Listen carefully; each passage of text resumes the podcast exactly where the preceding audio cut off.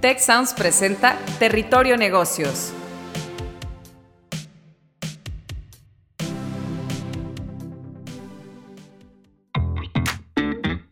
Ahora entramos a Territorio Negocios. Un espacio de diálogo y reflexión sobre las nuevas tendencias y transformaciones de los negocios en México, América Latina y el mundo.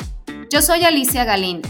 Yo soy Jaime Martínez y te damos la bienvenida al podcast de EGADE Business School y la Escuela de Negocios del Tecnológico de Monterrey.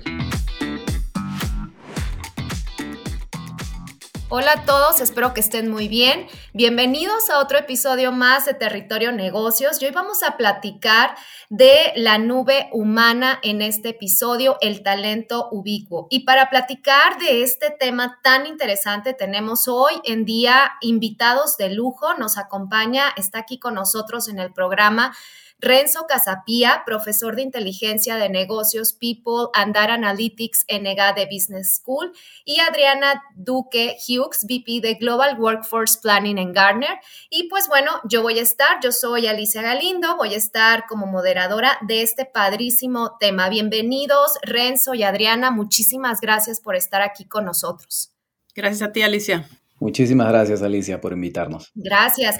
Pues bueno, si les parece, vamos a, comenzar un poquito con este contexto y es que hoy en día, más que nunca, la forma en que estamos trabajando, eh, de hecho, seguimos trabajando, ha evolucionado. Yo creo que la pandemia nos ha dejado muchísimas lecciones y nos ha constatado, nos ha hecho saber que definitivamente podemos trabajar desde cualquier parte del mundo, talento de muy buena calidad, de clase, nivel mundial, gente más joven que está entrando también a la fuerza laboral, más trabajadores por encargo y más trabajadores remotos.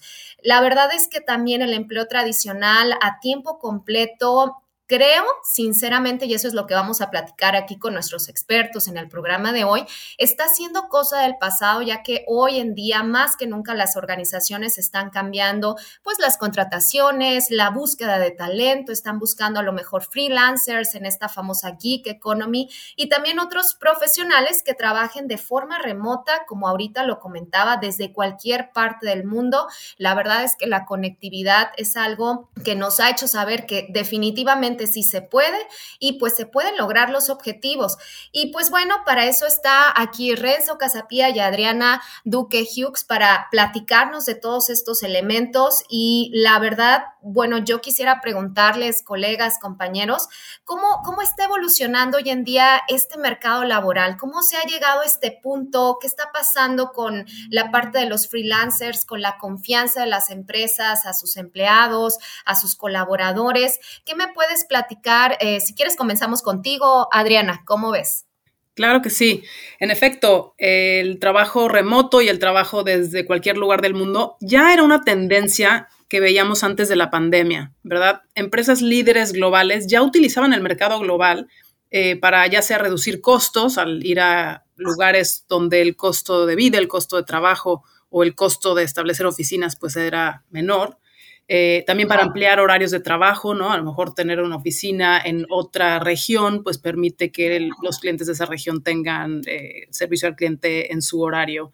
Y, pero eso requería usualmente una inversión importante en, bueno, primero establecer una entidad eh, donde se pueda contratar personas en ese país. Y segundo, establecer pues una oficina física, porque el trabajo tradicionalmente ha sido alrededor de una oficina y ha requerido que los empleados trabajen en las cercanías de esa oficina, ¿verdad? Entonces eso ha limitado mucho el alcance al que las empresas pueden llegar, incluso cuando estaban accediendo a diferentes regiones, diferentes países las empresas líderes antes de la pandemia, mucho antes de la pandemia, yo empecé a estudiar el trabajo remoto eh, al, principio del milenio, eh, cuando ya existía toda la tecnología. la tecnología de video no estaba totalmente tan avanzada, pero la tecnología más importante para colaborar, que era el poder compartir documentos, compartir bases de datos, tener eh, bases de datos en lo que hoy conocemos como la nube, eh, el poder eh, editar documentos y datos de manera eh, sincronizada al mismo tiempo o en diferentes tiempos y poder incluso compartir pantalla. Todo eso ya existía desde hace casi 20 años y muchas empresas ya lo estaban utilizando, de tal forma que accedían a mercados laborales fuera de las grandes metrópolis, por ejemplo, daban acceso a personas que trabajaban en su casa o que trabajaban en diferentes ciudades del mundo. Eh, claro, dentro de estos parámetros de, poder eh, legalmente contratar en, ciertos países y establecer entidades, pero, por ejemplo, dentro de un mismo país, pues accedían al talento, de tal forma que su pool de talento era muy grande además mucho más diverso porque incluía personas, por ejemplo, cuyas discapacidades pues, les impiden trasladarse a, centros metropolitanos o, cuyas eh, habilidades son diferentes y, necesitan trabajar a través de la tecnología o, cuyos eh, necesidades de cuidado de familiares eh, también les impedían tener este horario de 9 a 5 y asistir a una oficina lunes a viernes. Entonces, las empresas líderes ya habían estado tomando ventaja del mercado laboral global y también del gig economy y de poder contratar a personas no solo independientemente de dónde se encuentren y de a qué hora trabajen, sino también de cuánto tiempo y, por cuánto tiempo dura el, contrato. Pero muchas empresas no lo hacían. la primera barrera era la falta de confianza en que los empleados pudieran ser efectivos, pero como acabas de decir, la pandemia nos demostró que cuando por fuerza de proteger la salud de los empleados los mandamos a su casa, eh, vimos que pueden ser incluso hasta más productivos dadas las condiciones adecuadas.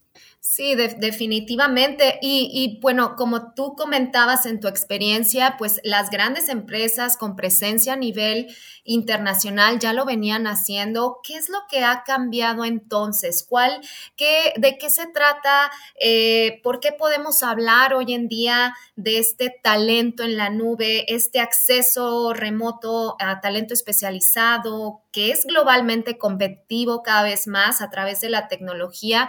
Eh, Tú en tu experiencia como profesor de inteligencia de negocios, ¿qué, nos puedes comentar de, esta, de este talento en la nube? ¿Qué significa? Pues muchas gracias. Mira, eh, muy, muy de acuerdo con lo que dijo Adriana. Realmente ya teníamos un, antecedente que, realmente sigue los mismos principios. Eh, en las clases de, Analytics y cuando hablamos de tecnologías disruptivas, eh, uno de los retos más grandes es el talento si me preguntas qué ha cambiado, uno, una de las cosas que ha cambiado es que tenemos tecnologías nuevas, tenemos formas muy diferentes de trabajar, tenemos eh, mecanismos de inteligencia artificial, de machine learning, que están en algunos casos siendo el core de las empresas de fintech, de muchas empresas de edtech. Eh, yo acabo de unirme a Coursera y lo puedo ver clarísimo. Eh, entonces, eh, lo que ha pasado es que ese talento eh, se ha vuelto escaso, igual que digital marketing, igual que muchas otras funciones. Entonces, tú podías tener una intención de ir al mercado, como dijo Adriana, de, conseguir este talento, pero el tema también, además de la pandemia, que lo ha hecho muy necesario, es el tema de que ese skill no está disponible y que el skill está muy peleado en el mercado. Entonces, en el momento que tú dices, oye, tengo que desarrollar una estrategia, tengo que competir con este nuevo jugador en el mercado y no tengo el talento disponible, el talento no necesariamente se quiere venir al full contigo, eh, pues estás dispuesto a cualquier modalidad. Entonces las empresas empiezan a abrirse y a considerar modelos que antes no tenían. El otro aspecto con el que creo que es importante resaltar es de que la empresa tenía esta, este miedo a poder controlar y dirigir el trabajo, pero también pensaba que el talento de un digital marketer o de una inteligencia artificial debería ser exclusivo, como un diferenciador. Y si bien es cierto, lo es, la diversidad que le da a esta persona trabajar en otras empresas, es decir, darle un servicio, pero también darle un servicio a otras empresas, lo que las empresas están dando cuenta es que le puede dar diversidad que las ideas pueden llegar de otro tipo de, clientes que estas, que estas personas tienen. Entonces creo que esos elementos adicionales a los que ha hablado eh, Adri, pues son, son, son muy importantes también. Sí, definitivamente concuerdo con ustedes y fíjense que otro tema también muy importante y creo que es muy prioritario es la parte de la retención de ese talento joven. Fíjense que tengo la oportunidad, el, mega privilegio, siento yo, de ser, ah, bueno, pues al ser directora de, un, un, programa de licenciado en Contaduría Pública y Finanzas aquí en el TEC de Monterrey, pues estoy participando también con mis alumnos, soy mentora de ellos y muchos de ellos tienen un perfil increíble con la tecnología, innatos con la tecnología, innatos con multidiomas, innatos con la parte de globalización, ya no quieren y ya no piensan eh, eh, como esas generaciones anteriores, que muy probable, pues nosotros venimos de allá casi terminando esa forma pragmática de ver la vida en donde te casas con una institución, estás 25, 30 años, te jubilas y ya, o sea, se terminó todo, ¿no? Ahorita ellos traen otro chip en donde quieren inclusive emprender. Eh, tengo muchísimos alumnos que lo están haciendo. ¿Cómo retener a ese talento que definitivamente es muy bueno. ¿Cómo se está abordando hoy en día eso en las empresas? No sé si Adri eh, eh, nos podrías comentar cómo ves esto. Claro, pues hoy estamos viendo un gran enfoque en la retención de empleados. Y a mí lo que me gustaría es que cambiemos a un enfoque más de reimaginar el empleo. No solo retener, si pensamos en nuestras relaciones más importantes, no queremos retenerlas, queremos que eh, sean de alta calidad y que sean mutuamente beneficiosas. Entonces, eh, muchas empresas se enfocan en solamente retener, ¿no? ¿Cómo hago para que no eh, se, se, vaya de la empresa? Pero como dijo Renzo, cada vez están más abiertas las empresas a nuevos modos de trabajo que implican formas de trabajo no tradicional. Puede ser un contrato a tiempo temporal, como ya dijimos, gig economy, freelance, o puede ser eh, un contrato que no indique horarios de trabajo, que indique resultados.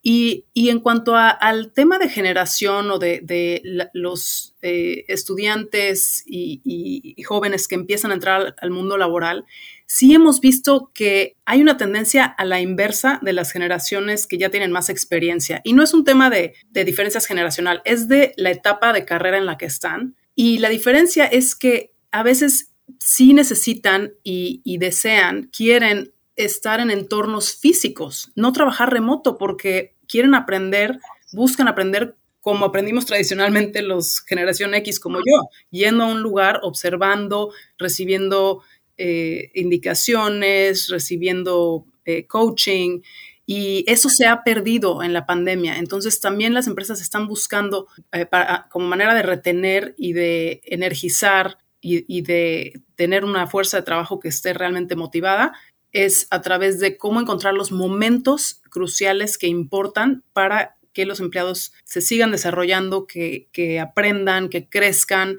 cuando tal vez todavía no tienen los años de experiencia que les permita hacerlo independientemente. Concuerdo, concuerdo contigo, como bien eh, comenzaste tu aportación, no se trata de retener a la fuerza, sino es definitivamente el ganar, ganar, que tanto los colaboradores crezcan profesionalmente, aprendan de la empresa y que la empresa también se beneficie de ese talento. Eh, Renzo, ¿tú cómo ves esto? ¿Cómo ves eh, es, esta parte de la retención? ¿Cómo, ¿Cómo crees que lo estarán abordando las empresas hoy en día en tu experiencia? A mí me encantó, me encantó la frase esta de reimaginar el rol, es más, me la voy a copiar, Adri, este, porque eh, eh, a través del TEC de Monterrey eh, tuve la suerte de escribir un artículo para Forbes sobre, y, le pusimos de título Amigos con Derechos, ¿no? Y un poco hablando de esta nueva generación que, que no, ya no ve el, el empleador como pues alguien con el que se va a casar de por vida, sino pues lo ve como un cliente es un cliente al que tú le vas a dar un servicio, eh, sin embargo, quiere dar el mejor servicio y el cliente quiere que su proveedor tenga las mejores condiciones para dar ese servicio. Si lo ponemos en esa perspectiva, eh, algo que Adri mencionó que es muy cierto, diseñar el, campo de éxito puede partir desde cómo te voy a recibir.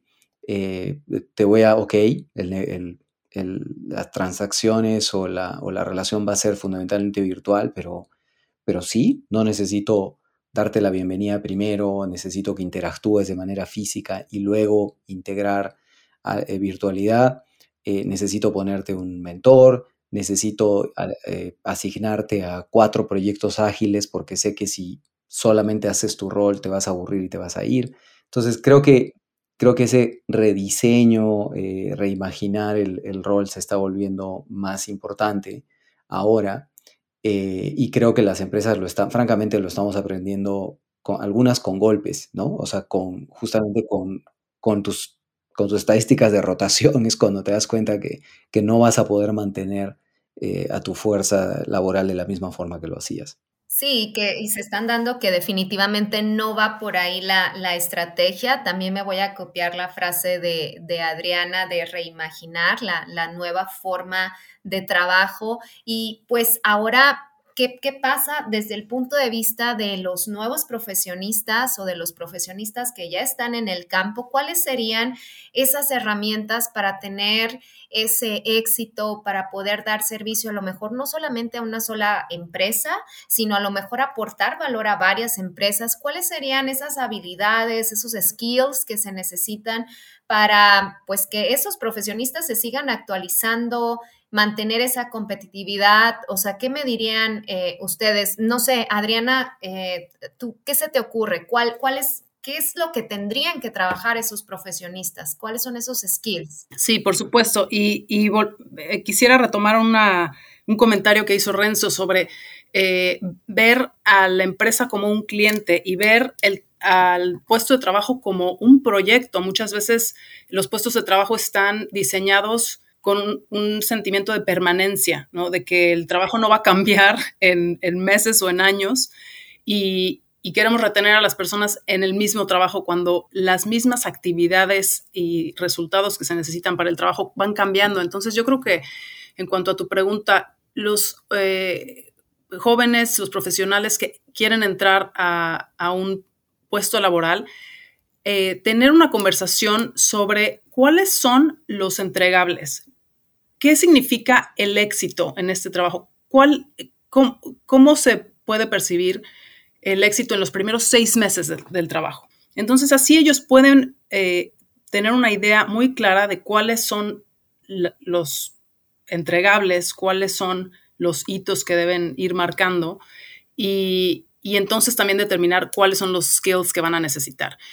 También es importante estar actualizado con las plataformas de, entrenamiento en línea, con eh, los artículos sobre las habilidades y skills que están en mayor demanda para ir actualizándose sobre ellas. Entonces, hoy en día hay muchos eh, eh, cursos que se pueden ir tomando y actualizaciones después o durante incluso los estudios universitarios sobre, por ejemplo, eh, computación en la nube o eh, marketing digital que mencionó Renzo, pero también temas de diseño de interfase, eh, diseño de interfase de usuario, el UX design, diseño de productos, diseño de programas, todo eso está en alta demanda y hay puestos de trabajo y skills que todavía no sabemos que van a existir en los próximos dos, tres años. Ni siquiera nos tenemos que ir tan al futuro. Así que estar actualizándose en cuanto a cuáles son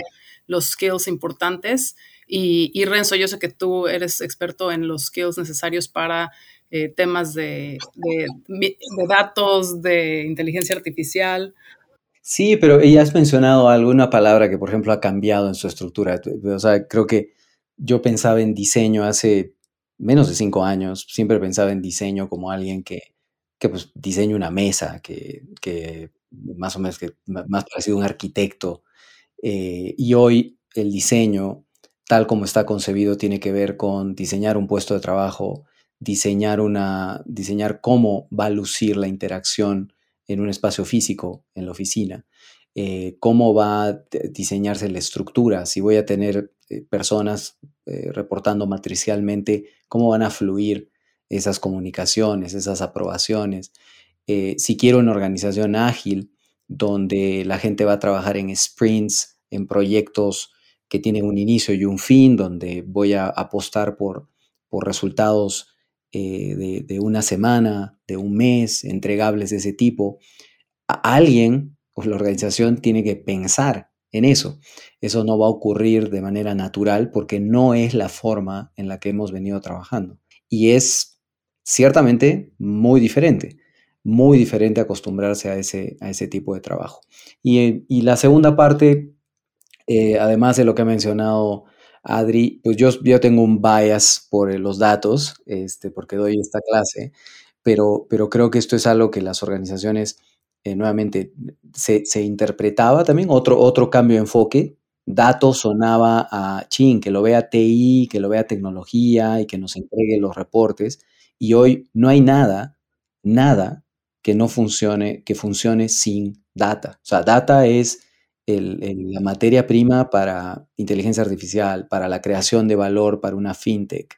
Eh, cualquier tecnología tiene su alimento en un dato que estás obteniendo de un consumidor. Entonces, otra redefinición que las empresas tienen que hacer y por supuesto otro skill que van a tener que construir.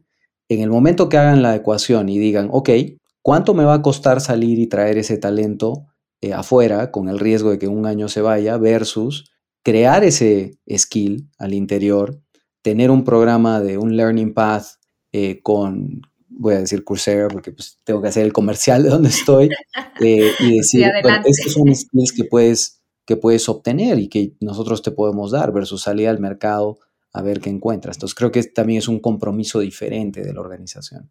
Sí, eh, eh, de acuerdo con, ustedes y fíjense, les, les, comparto algo, he estado leyendo, todavía no lo he terminado, un libro buenísimo de, de Brendan Burchard, de, bueno, se llama High Performance Habits en donde él habla eh, no, no, no tanto de esta nueva forma de trabajo, sino definitivamente cuáles son esos hábitos que las personas altamente eficientes deben de tener y se centra más en la persona de qué es lo que ahorita te motiva.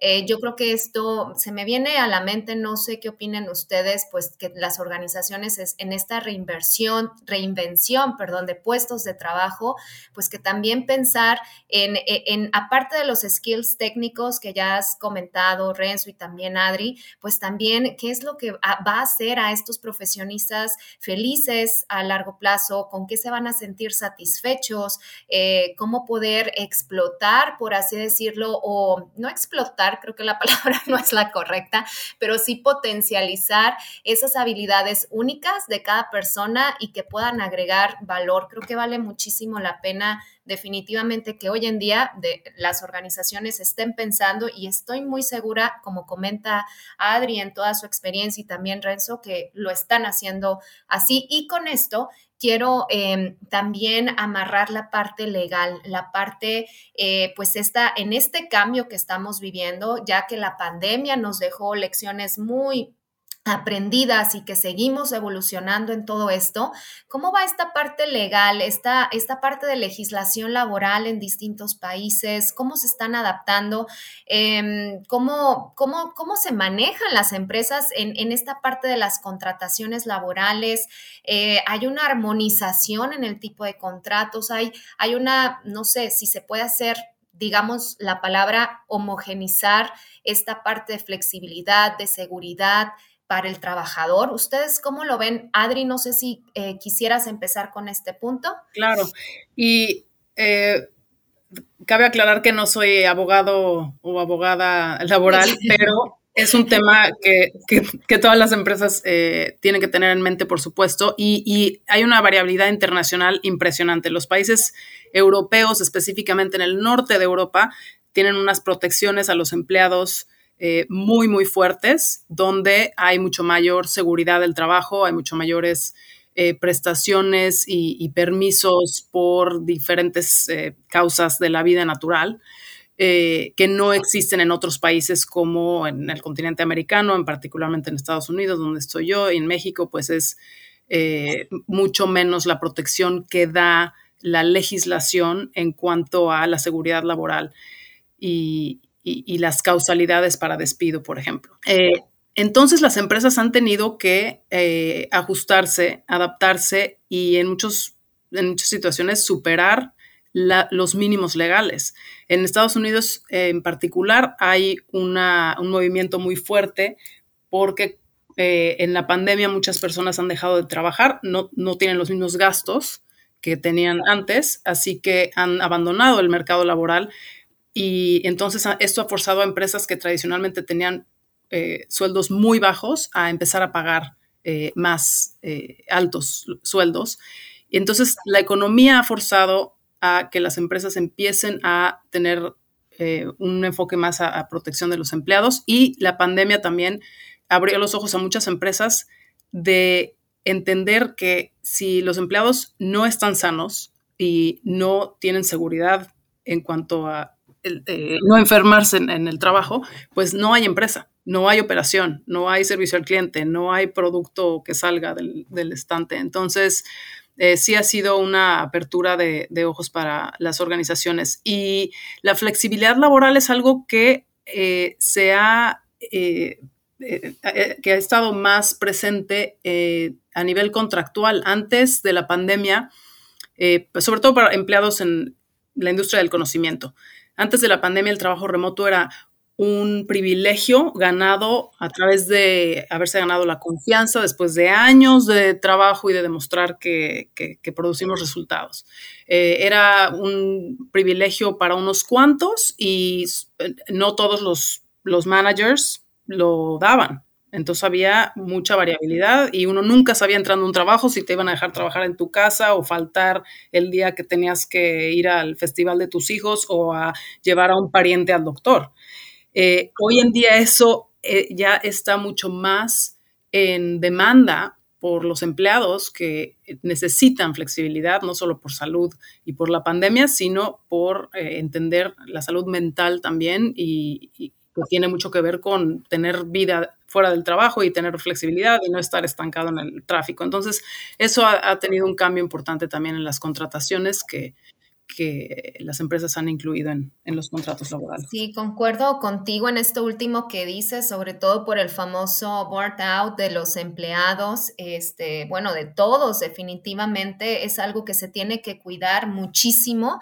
Y sí, concuerdo 100% eh, con, contigo. Renzo, eh, ¿tú qué, podrías eh, comentar acerca de, esta parte del complejo mundo de la contratación en las empresas? ¿Cómo está esta parte laboral? Sí, eh, justo, pues esta es mi primera semana en Coursera. La mayoría de las personas tienen entre un año y un año y medio en la empresa. O sea, los más veteranos tienen año y medio, dos años. Por ahí me ha tocado uno de tres años y ya, wow, todos. Eh, y lógicamente, en los últimos, en el último año y medio, todos han pasado de vivir en Silicon Valley, eh, en Silicon Valley a vivir en cualquier lado. la flexibilidad es total, ¿no? Eh, y yo le contaba a mi esposa ahora en la, en la comida y le decía, wow, es, muy diferente. Y como decía Adri, pues antes te escondías ahí en el casi que en el baño para tomar tu conference call porque no querías que nadie suene y hoy estamos súper más acostumbrados a cualquier tipo de ruido y a cualquier tipo de, de, cosa que pueda suceder y eso no tiene un efecto. Entonces, creo que hay un tema de mindset de las organizaciones en primer lugar, de experiencia, de probar con el modelo y adaptarse. Y en el tema de legislación, me gustaría hablar de dos aspectos muy, muy breves. El primero es, la legislación siempre está detrás de la tendencia. Eso lo hablo mucho en mi clase de Analytics. Eh, dicen, oye, pero ¿esto se puede o no se puede? Eh, eh, la legislación siempre va a estar cuatro o cinco años detrás y va a terminar regulando algo mucho después que ya se vuelve una forma de trabajo, ¿no? Y hemos ido viendo ires y venires, este, en Londres decretó que pues, les va a dar derecho a los conductores de Uber, sin embargo en otras regiones Uber salió, eh, regresó, eh, eh, y todo esto se debe a que la legislación, uno, no entiende estos modelos, son modelos nuevos, y entonces hasta que esto se vuelve un estándar, hasta que ellos entiendan cómo funciona tecnológicamente, eh, es que realmente se regulariza eh, eh, la relación entre el patrono y el, entre la, empresa y la, y la, persona que trabaja. Y el segundo aspecto es a lo que hablaba Adri también, es el aspecto de la conciencia que hay sobre el efecto en tu estado emocional y tu trabajo. Desafortunadamente, las empresas empiezan haciéndolo porque tienen que, ¿no? Eh, hay una regulación en México, tenemos que darte tu curso de tal y tal. Eh, sin embargo, pues poco a poco se van dando cuenta, y, a nosotros nos tocó con entrevistas, con encuestas, que hay un tema, o sea, hay, hay, hay gente que expresa abiertamente tener niveles de depresión o eh, no estar bien, no estar contenta con el manager, con la organización. Y la organización parece que durante un tiempo hubiera estado ciega a eso. Entonces creo que la legislación, si bien es cierto, va atrás en algunos aspectos, como en este que acabo de mencionar, puede ser un buen inicio para que la empresa abra los ojos y aunque sea por obligación empiece a darse cuenta del tipo de reto que tiene emocional dentro de la compañía. Sí, concuerdo contigo y, en esto que, comentan los dos de que siempre va a estar atrás la legislación, lo hemos visto con el tema de fintech, lo hemos visto con el tema de Bitcoin, sé que no es el capítulo sobre esto, pero son temas en donde definitivamente eh, bueno, lo traigo a raíz más, más bien porque así como la digitalización ha evolucionado en los últimos 10 años y en los últimos dos, casi tres años que llevamos de pandemia, eh, se ha potencializado prácticamente pues ya es un mundo digital, así me imagino que las empresas se deben de estar adaptando ante estos nuevos, pues ante estos nuevos, nuevos cambios.